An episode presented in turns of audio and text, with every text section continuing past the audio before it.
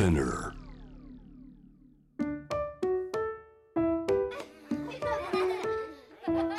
みんなで聞こう。描いてみよう。お絵かき昔話。今から聞こえてくるのは絵がない絵本の昔話。絵はないけれどたくさんの出来事が起こる不思議な絵本。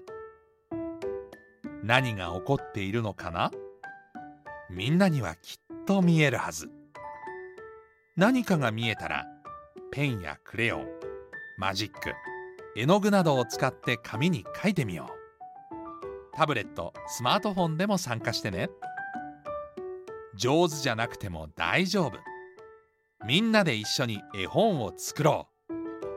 絵の送り方はお話の後に。今回のお話は日本の昔話。ネズミの相撲の第3話。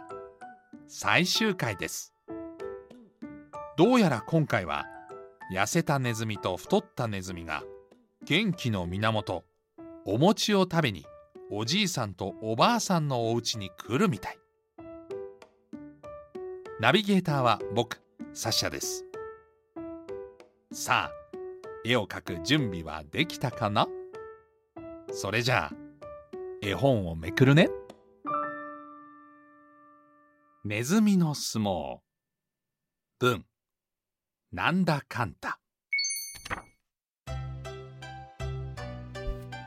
家に戻ると早速おばあさんに2匹のネズミが言っていたことを話しました。大丈夫ですよおじいさん。それでは支度をしてお迎えしましょう。おばあさんはニコニコしています。それから昨日拾い集めた古いお米の残りでまたお餅を作りました。その後もおばあさんは手を休めません。何をやってるんじゃい？おじいさんが聞きました。回しを作ってるんですよ。見るとおばあさんは古くなった赤い腰巻きを切ってかわいい小さな回しを作っています。そりゃいいね。じゃあわしも。おじいさんは薪を削って小さな軍配を作りました。おばあさんはお餅と赤い回しを。おじいさんは小さな軍配をネズミの穴に入れました。わしらは寝るとしようか。おじいさんとおばあさんは大根を煮ただけの質素な夕ご飯を食べてその夜は早く寝たのでした。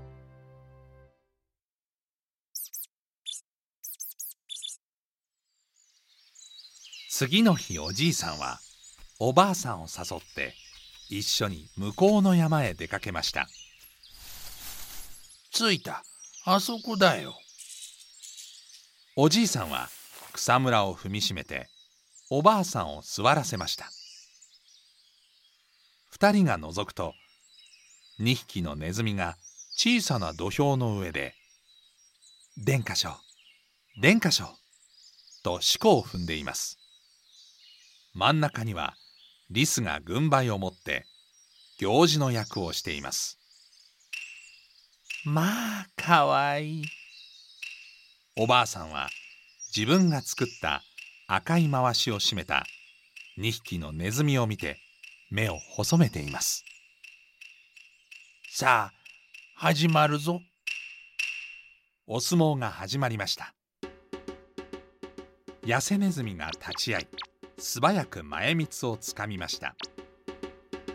ところが長者のネズミは太い腕を伸ばして痩せネズミの回しをがっぷり捕まえてしまいました。2匹ともお餅を食べて力がみなぎっているのでなかなか勝負はつきません。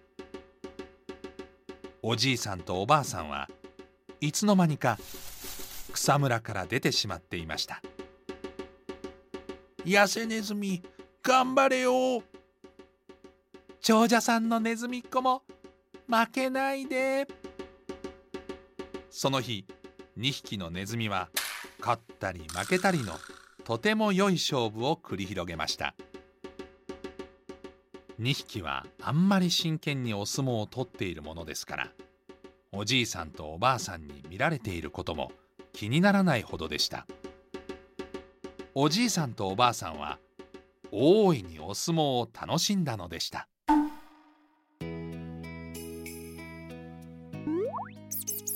それから長者のネズミは痩せネズミの家にちょくちょくお餅を食べにやってくるようになりました。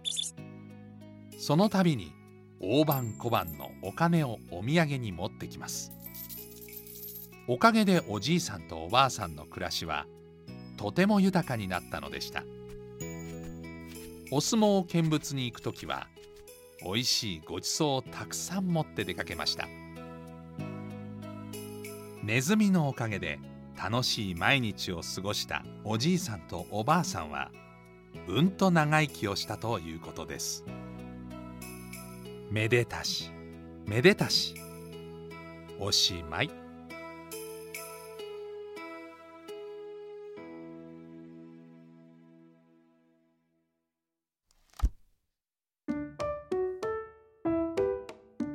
今回のお話はネズミの相撲第3話最終回でした。とっても心温まるお話でしたね。さてお子様が描いたシチュエーションはどんなシーンでしたか？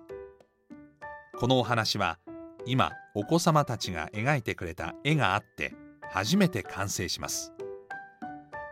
そこでその素敵な作品を私たちや他のリスナーにシェアしてください。絵をスキャンした画像はもちろんスマートフォンタブレットで撮影した写真も大歓迎です。スピナーお絵かき昔話のウェブサイトには絵の応募フォームが立ち上がっています。またはツイッターやインスタグラムで「ハッシュタグお絵かき昔話」をつけて投稿してみてください。お絵かき昔話はすべてひらがなでお願いします。集まった作品は読み聞かせ動画の挿絵として YouTube にアップロードする予定です。あなたのお子様の絵がこの物語の挿絵になるかもしれません。詳細は先ほどお伝えしたスピナーのウェブサイト内お絵かき昔話をご覧ください。そしてお絵かき昔話。今回のお話の他に4つのエピソードが現在配信中です。こちらもぜひご参加ください。ネズミの相撲。ナビゲーターはサシャでした。さあ次はどんなお話を描きましょうか。